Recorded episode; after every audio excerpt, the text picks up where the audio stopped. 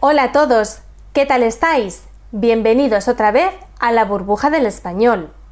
Yo soy Marta Tardáguila y soy vuestra profesora de español. En la clase de hoy vamos a aprender una serie de palabras que son súper importantes, fundamentales, las usamos casi siempre y son los interrogativos. ¿Estáis listos?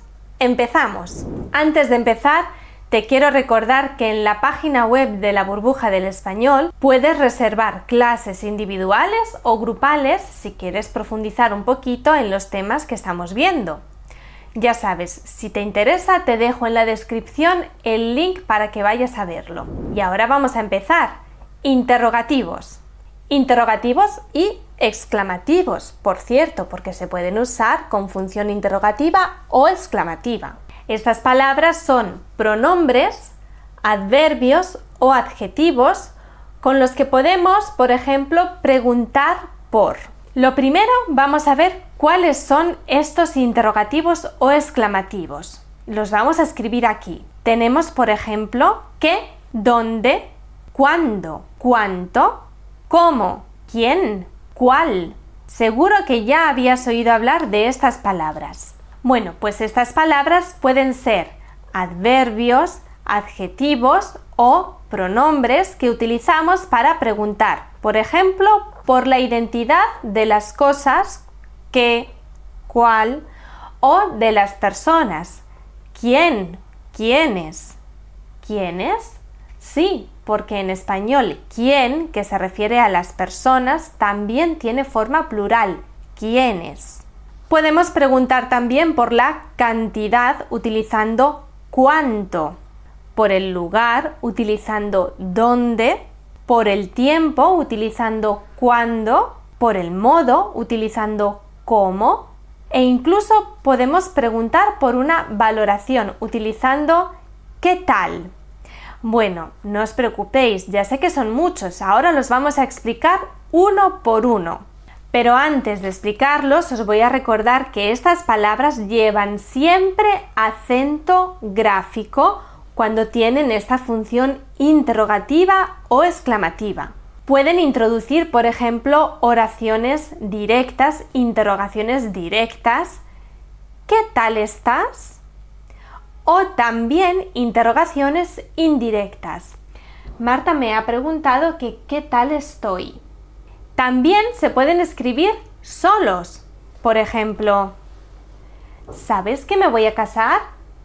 ¿Cómo? Vale, pues empezamos hablando de los interrogativos. ¿Qué o cuál, cuáles? Estos interrogativos se utilizan para pedir información sobre las cosas. ¿Qué es invariable? ¿Cuál, cuáles? Tiene singular y plural. Utilizo qué cuando el objeto por el que pregunto es indefinido, identificado. Utilizo que cuando el objeto por el que pregunto no es identificado. Por ejemplo, ¿qué es eso? o ¿qué me pongo hoy para la fiesta? Y utilizo cuál o cuáles cuando el objeto al que me refiero pertenece a un grupo de la misma clase. Por ejemplo, tengo muchos zapatos de tacón ¿Cuáles prefieres? Me refiero a los zapatos de tacón. ¿Cuál es tu libro preferido?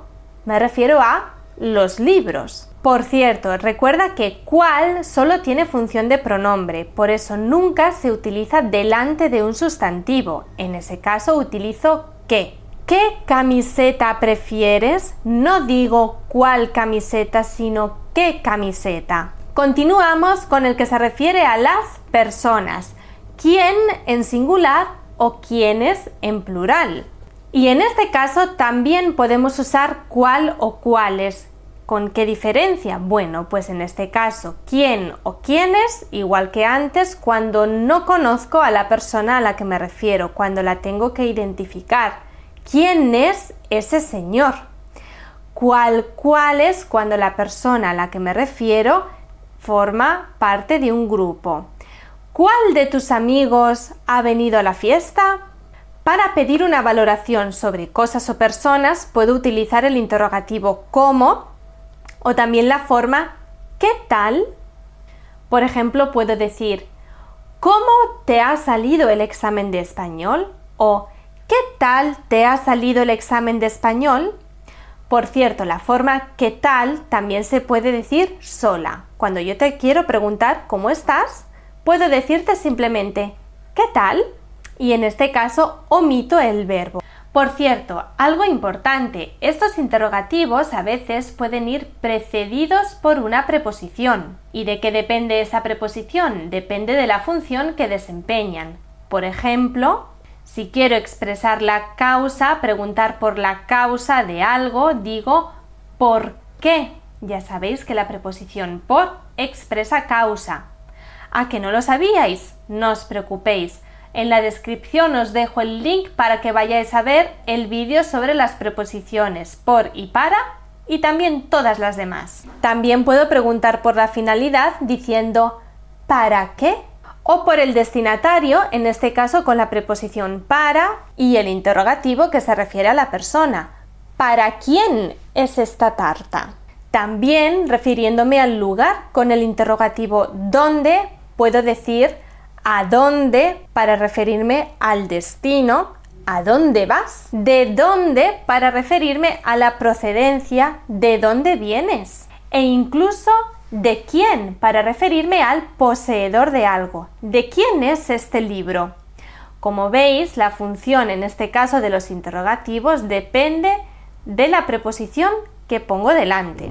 Por cierto, ¿Sabíais que debajo de este jersey llevo una camiseta de la burbuja del español? Sí, sí, una camiseta súper chula donde pone burbuja del español.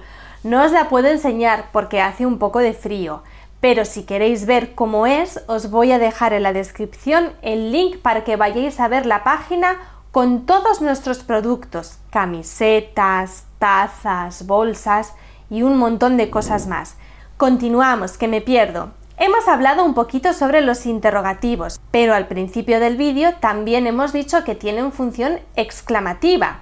Vamos a hablar un poquito sobre esto ahora. Muchas de estas palabras de las que hemos hablado, como qué, cuánto, cómo, también pueden expresar asombro, sorpresa, si las utilizo de manera exclamativa. En este caso no los escribo con los signos de interrogación, sino con los signos de exclamación, claro. Y siempre, también en este caso, llevan acento. ¡Qué guapo estás hoy! ¡Qué bien hablas español! ¡Uf! ¿Cuántas cosas estamos estudiando hoy? Como veis, depende de la función que yo les quiera dar.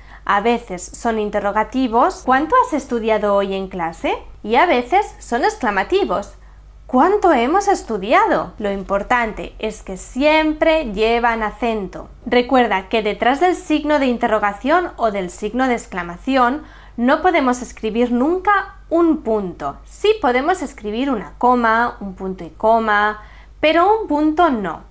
Si detrás de la palabra exclamativa o interrogativa encontramos una coma, entonces la siguiente frase empezará con minúscula. Por ejemplo, ¡Vamos! exclamación, coma, que va a empezar a llover.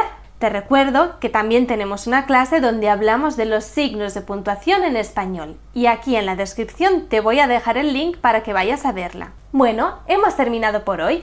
Espero que hayan quedado bien claras todas estas palabras que tienen función exclamativa o interrogativa. ¿Cómo? ¿Cuándo? ¿Dónde? ¿Qué? ¿Cuál? ¿Cuáles? ¿Qué? ¿Quiénes? Nos vemos en la próxima clase de la burbuja del español. Pero espera, espera, no te vayas todavía, que todavía te quiero decir algo muy importante. En la página web de la burbuja del español Puedes reservar clases individuales o también grupales y sobre todo lo más importante es que te podemos ayudar a preparar tu examen de certificación oficial CL. Ya sabes, para cualquier pregunta utiliza una de estas palabras de interrogación y dime lo que tú quieras, yo te aclararé todas tus dudas, pero de todas maneras te voy a dejar en la descripción el link con toda la información. Ahora sí, ¿Ha quedado todo claro? Nos vemos en la próxima clase de la burbuja del español. Hasta pronto. Ohio, ready for some quick mental health facts? Let's go. Nearly 2 million Ohioans live with a mental health condition. In the U.S., more than 50% of people will be diagnosed with a mental illness in their lifetime. Depression is a leading cause of disability worldwide. So, why are some of us still stigmatizing people living with a mental health condition when we know all of this? Let's listen to the facts and beat the stigma. Ohio, challenge what you know about mental health at beatthestigma.org.